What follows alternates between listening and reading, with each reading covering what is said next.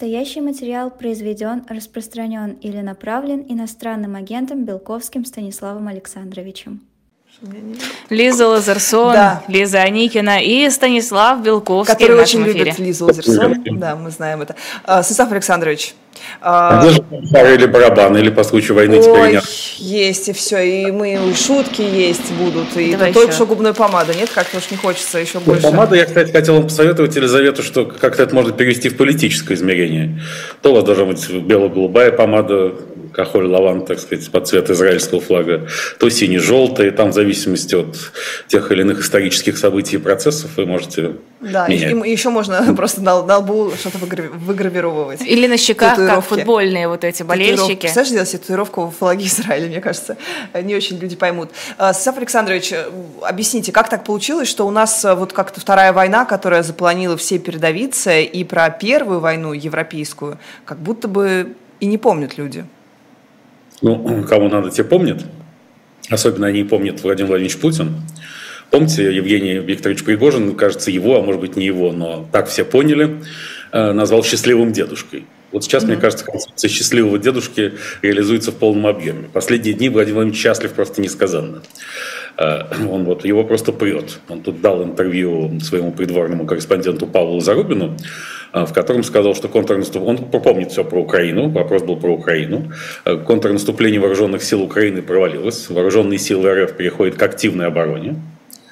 То есть оборона – это оборона, так сказать, вот, когда ты ничего не боишься и так активно смотришь врагу в лицо. А значит, высвобождаются некоторые РФные войска, мне кажется, которые можно использовать на Ближнем Востоке. Еще весной прошлого 2022 года в нашей программе «Седаун Шоу» с Сергеем Александровичем Бунтманом э, я предложил план, как Владимир Владимирович может захватить власть в Израиле. Ну, раз с Украиной не получилось пока что, это было тогда как раз российские официальные лица начали говорить, что Адольф Гитлер был еврей, и как раз начиналась психологическая подготовка к какому-то столкновению. И э, можно все, что не удалось э, в Украине, этот сценарий воспроизвести в Израиле, тем более сейчас Израиль очень занят э, войной с Хамасом в секторе Газы, а еще не ровен час Хизбалла ударит с севера, в всяком случае Иран этим всячески угрожает, в случае, если начнется наземная операция в Газе. И как раз что делается? Во-первых, Владимир Владимирович Путин же он легист, юрист, всегда действует строго по закону, на, основе, на неких формальных основаниях а не просто так, что хочу, то и ворочу, как американский империализм. И поэтому по просьбе Сирии, официально уже голландские высоты, оккупированные, аннексированные Израилем, оккупированные в 1967, а аннексированные в 1981 году, они формально с точки зрения международного права принадлежат Сирии. А, поэтому Сирия может, Сирия, чья власть подконтрольна ныне Кремлю, может обратиться к Владимиру Владимировичу с просьбой ввести войска на голландские высоты для восстановления суверенитета Сирии над ними. Владимир Владимирович перебрасывает часть войск из Украины на голландские высоты, после чего голландские высоты очень важны с точки зрения водоснабжения Израиля. 30% питьевой воды в Израиле получается от того, что ручьи, которые текут с голландских высот, попадают в реку Иордан и озеро Кенерет, оно же Галилейское море где Иисус ходил по воде.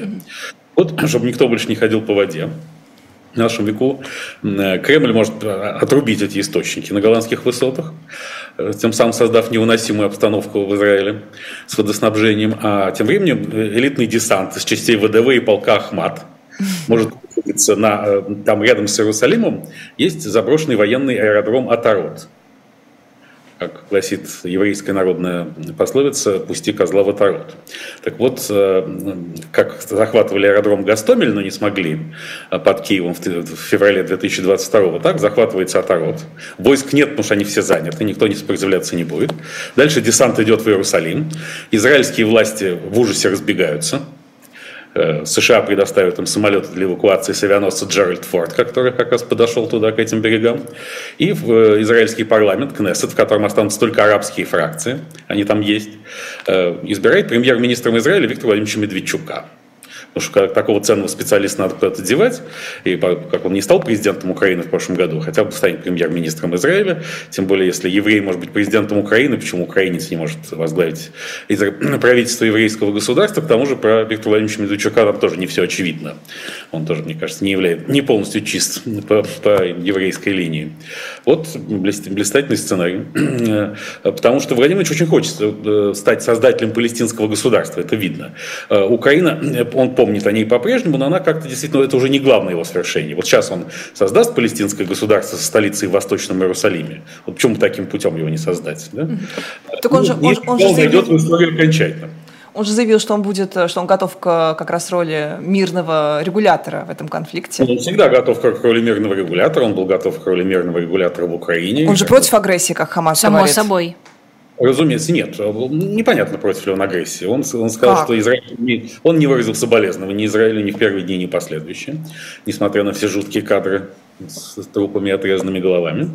И даже Владимир Рудольевич Соловьев, который все-таки является титульным евреем при Владимире Владимировиче Путине... Прослезился? Не таким, не таким, нет, вообще не, не проронил ни слезинки. Он напротив в своем эфире заявил, что и не надо сочувствовать Израилю, потому что, кажется, 2000 израильских э, инструкторов что-то такое тренируют украинскую армию. И поэтому сочувствовать евреям больше, больше не надо. К тому же сам Владимир Рудольевич, по слухам, а, собирается ехать в Тегеран брать интервью у президента Ирана. Да ладно. А, да, и чтобы а его там, это... это безопасно? Ему? Нет. Вот, а переживаешь сейчас... за него? Да. Он культивирует репутацию э, э, врага Израиля, антисемита, чтобы когда он прибудет в Тегеран, его спрашивают, Владимир Рудольевич, вы еврей? Он, так сказать, э, видишь ли Юра, помните, как говорил какой же еврей, когда я даже, даже не, не посочувствовал многочисленным жертвам э, еврейского населения Израиля после нападения Хамаса? Нет, я никакой не еврей. Это я так шутил. Это Владимир Вольфович Жириновский был еврей, но он уже умер. А, еврей может быть один, да, в России?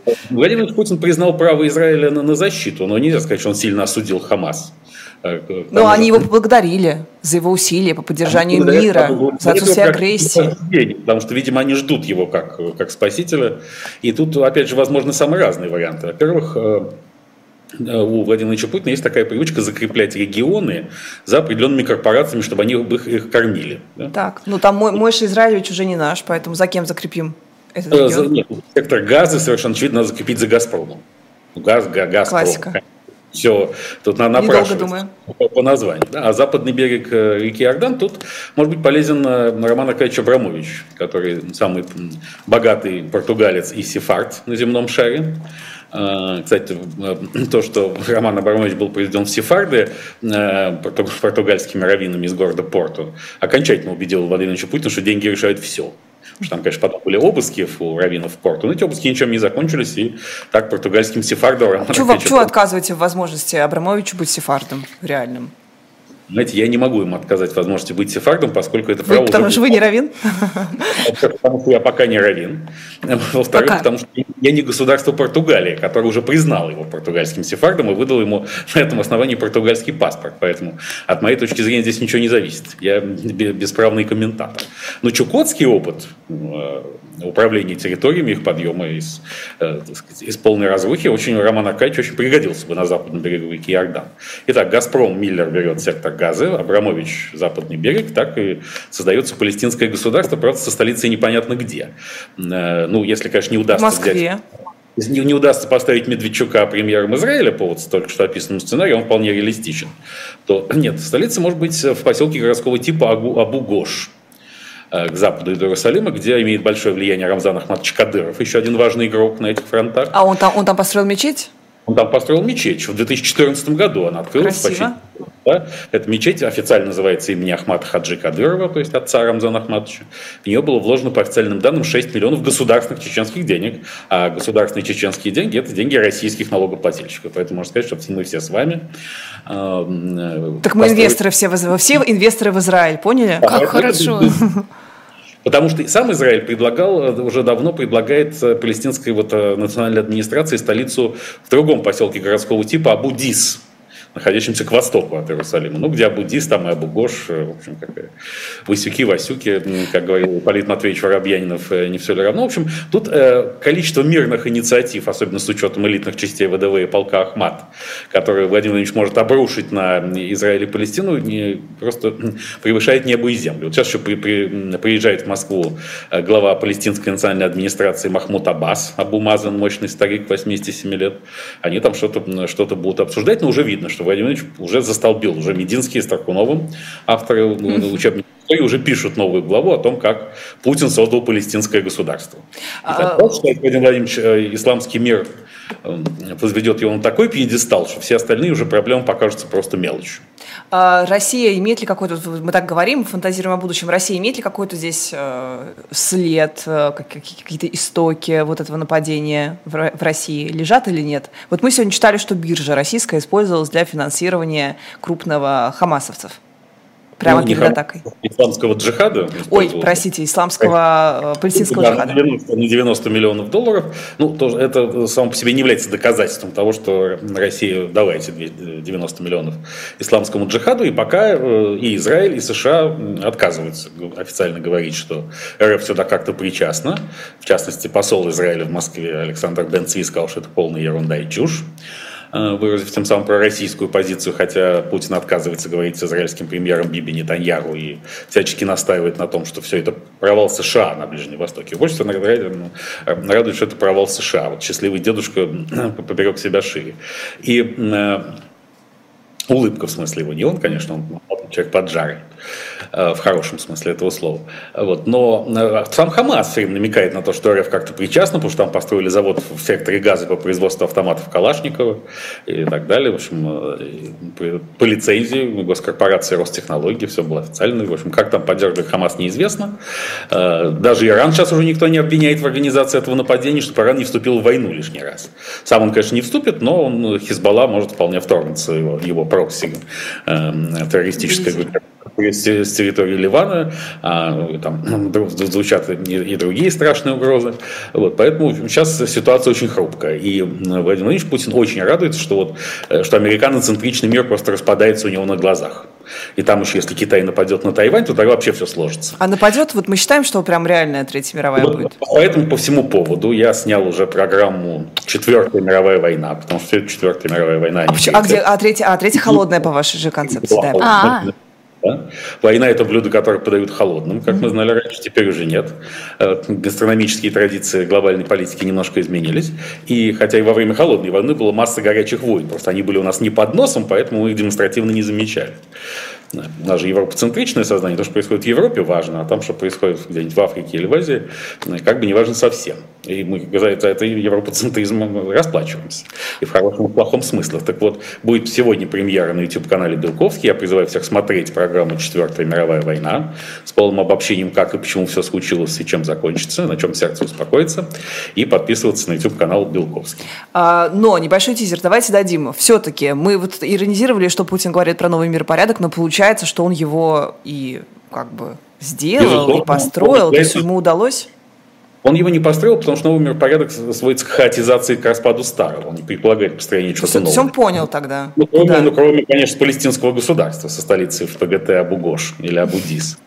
Это да. Э, но инициатором Четвертой мировой, безусловно, является Владимир Владимирович Путин. И когда будет уже писаться новое, новейшее, следующее поколение учебников истории, там ему эта роль будет отведена строго по заслугам. Кстати, он может предложить еще сценарий переселения жителей сектора Газа и западного берега Иордана. Кстати, это тоже чукотский опыт Романа Кайча Абрамовича. Пока, пока только предложения поступали евреям переселяться в еврейскую автономную область. Это давно, да, и даже э, у Владимира Путина был близкий соратник, он и есть, собственно, почему был Вячеслав, он же Машек Кантор, владелец химического холдинга «Акрон» в Новгороде. Он был президентом Европейского еврейского конгресса, ни много ни мало. И на этом посту он проповедовал теорию, согласно которой Европа становится очень небезопасным местом для евреев, и надо срочно ехать в одну из двух стран – Израиль и РФ. Теперь, когда Израиль стал очень небезопасным местом для евреев, остается только РФ, методом исключения.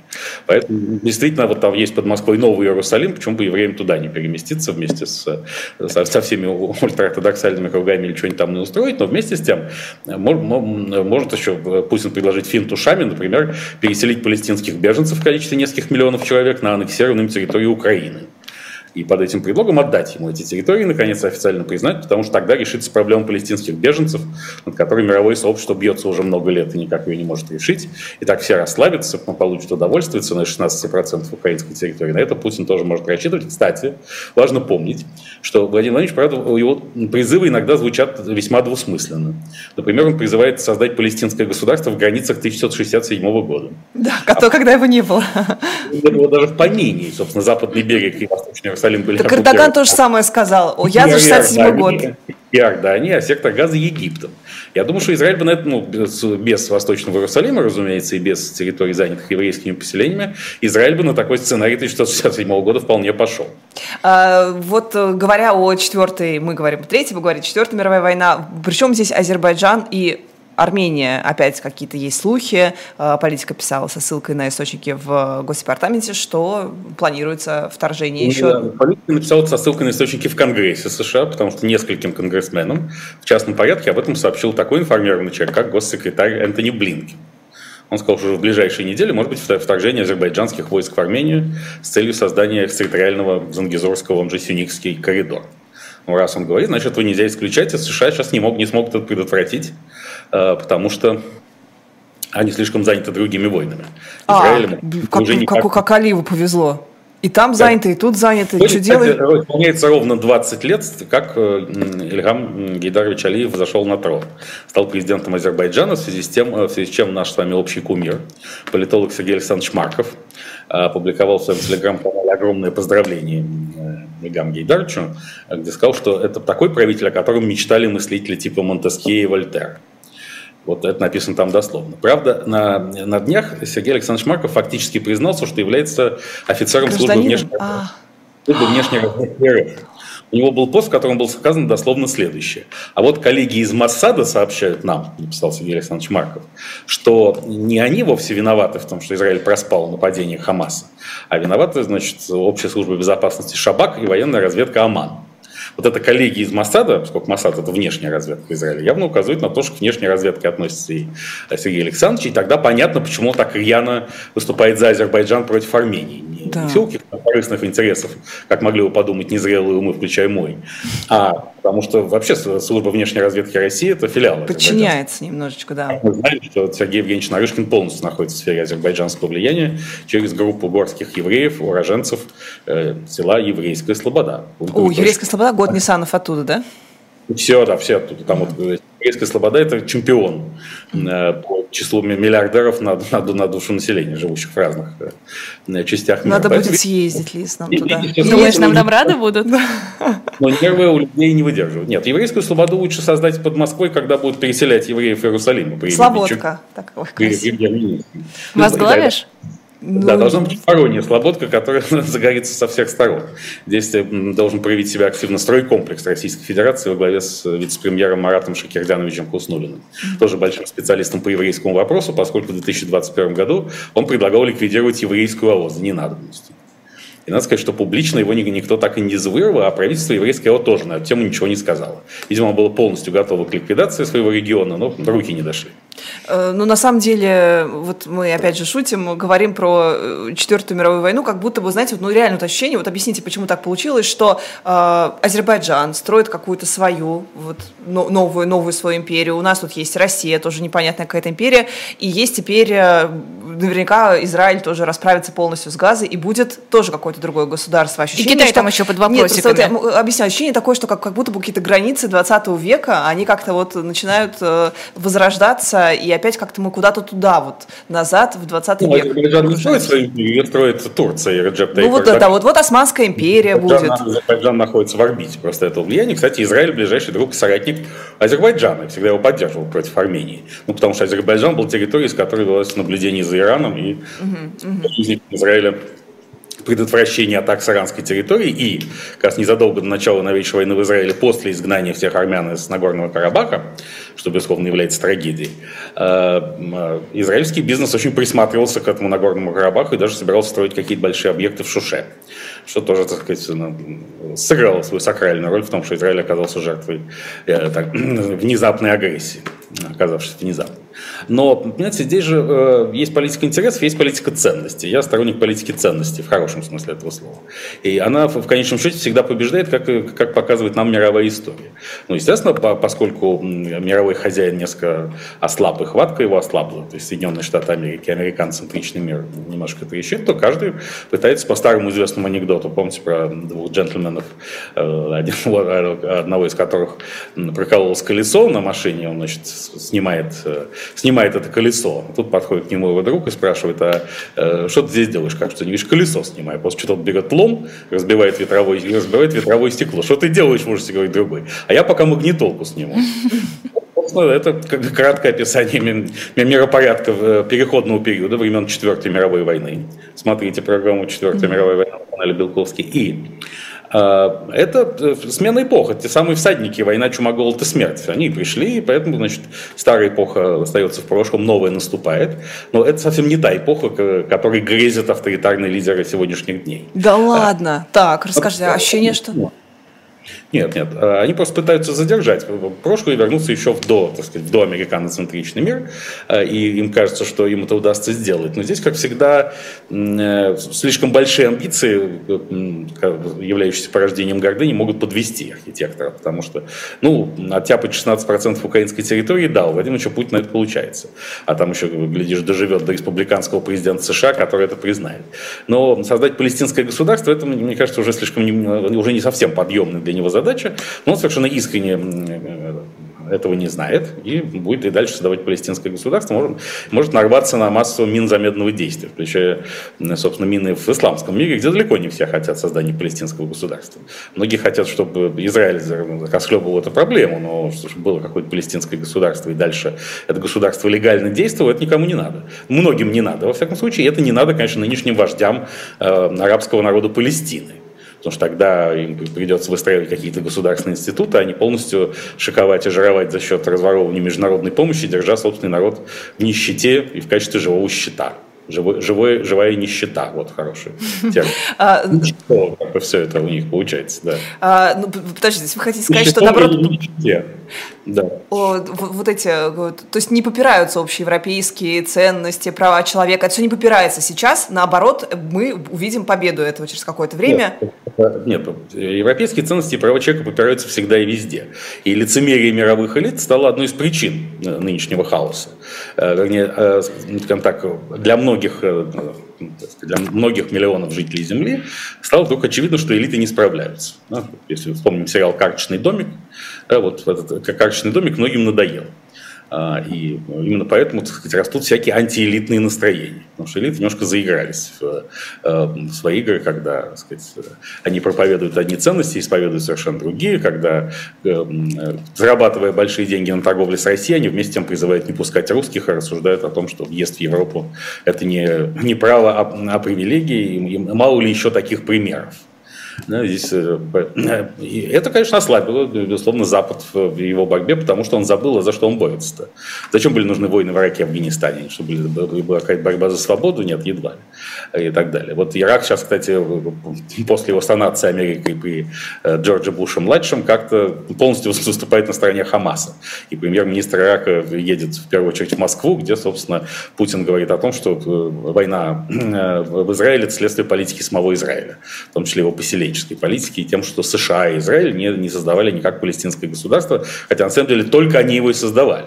Все, все остальные плевать на это хотели. Только США и Израиль с начала 90-х годов там носились сначала Ясером Арафатовым, подписывали с ним соглашение Осло, э, потом, потом с его преемниками. Э, и, в общем, если о палестинском государстве идет речь, то именно по доброй воле США и Израиля. Но эту добрую волю оценили не все. Вот. Э, поэтому это совершенно закономерный, э, закономерная совокупность кризисов, кризисных процессов в период смены эпох. То есть в этом смысле ничего не изменилось в сравнении с ситуацией по полуторагодичной давности и начала не войны в Украине. Э, то есть это, этот период всадников войны, чумы, голода и смерти мы должны как-то пройти и пережить. И что после него будет, мы увидим. Но прошлое не возвращается никогда в истории. Поэтому не будет того прошлого, э, которое лелеет в своих, в своих фантазиях Владимир Владимирович Путин. Будет, но... Ну, и оно будет, может быть, для многих неуютным, но, но другим. Будет ли новая валюта? БРИКС тоже говорил о том, что, может быть, будет создавать свою валюту в противовес доллару. Насколько это реалистично? А то нас всех очень волнует курс Можно просто... просто на рубль перейти, чтобы он глобальный был. Нет, я предлагал создать совместную валюту РФ и Индии э, и назвать ее рубль. Рубль плюс рупия. Но, но правда, тут как-то получилось, что РФ получила большие деньги, огромные да. сотни миллионов долларов за индийскую нефть, за, за свою нефть, поставленную в Индию. И они теперь не знают, что с этими рупиями делать. Так, так же, как и с юанями. Поэтому я думаю, что с валютами как не очень все заладится. С совместной валютой БРИКС она мало кому нужна. Но вложить российские резервы в юани, не конвертируя, мы полностью зависим от Банка Китая, это, конечно, мощнейшее изобретение современных российских властей, которым придется еще раз хлебывать, особенно если действительно тайваньский кризис выйдет из-под контроля. А он, вы считаете, что тоже там возможно? Это, это не исключено. Потому что такова логика, собственно, Четвертой мировой войны. Все объективные как бы, указатели за то, что не будет войны за Тайвань. Но так говорили всегда перед мировыми войнами. Вот перед Первой мировой войной была страшная белепок, и появлялись многочисленные труды о том, что настолько невыгодно никому да, империям, нациям, странам, элитам э, мировая война, что, конечно, ее не будет. А потом она благополучно случилась, потому что саморазрушительные инстинкты в человеке очень сильны. И Танатос зачастую оказывается главнее Эроса, и прекрасно, как сказал большой русский поэт Борис Абрамович Слуцкий, нет воли, кроме доброй, вовсе не было. Предупреждение его звенел в ушах, и не спуская взора с неба, мир все же в бездну свой направил шаг. Но после войны будет мир. Человечество не погибнет. И здесь я вижу в, в, в этом утверждении источник огромного оптимизма. А, можно еще? Хорошо. Э, последний вопрос. Вот э, говорили о том, что леваки, значит, за права человека боролись, и вот теперь они выходят на демонстрации пропалестинские. Насколько это, на ваш взгляд, неадекватно, что сегодня в Европе вот эти вот э, э пропалестинские акции, насколько старушка Европа опасна, как говорил там этот ваш Равин, или кто это говорил, до сих пор опасно еврейскому Не Равин, а Слав Кантер, владелец холдинга «Акрон». А -а -а. Равина ему далеко. Кстати, вы знаете, что главный раввин РФ по версии Федерации еврейских общин Бер Лазар получил сотрясение мозга, поскольку перетанцевал Торы в этот момент, кстати, подумал, что нужно в РФ вести такой праздник, день ежегодного начала чтения Конституции. И в этот день председатель Конституционного суда Валерий Дмитриевич может танцевать с Конституцией тоже, да, до, до упаду.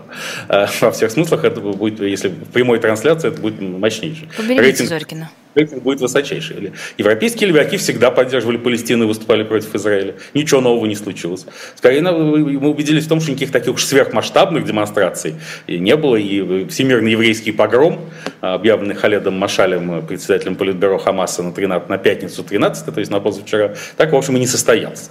Тут, во-первых, а, все как было, б, никаких нового, нового качества, новых масштабов мы не увидели. Кстати, еще одна идея у меня есть конструктивная, она, правда, не в пользу Владимира Путина, что поскольку главный главные миротворящие и общепримиряющие, если жив пока еще, как говорил Владимир Семенович Высоцкий, силой в современном мире является футбол, Футбол везде хорош. И в Китае, и в Саудовской Аравии, и в США.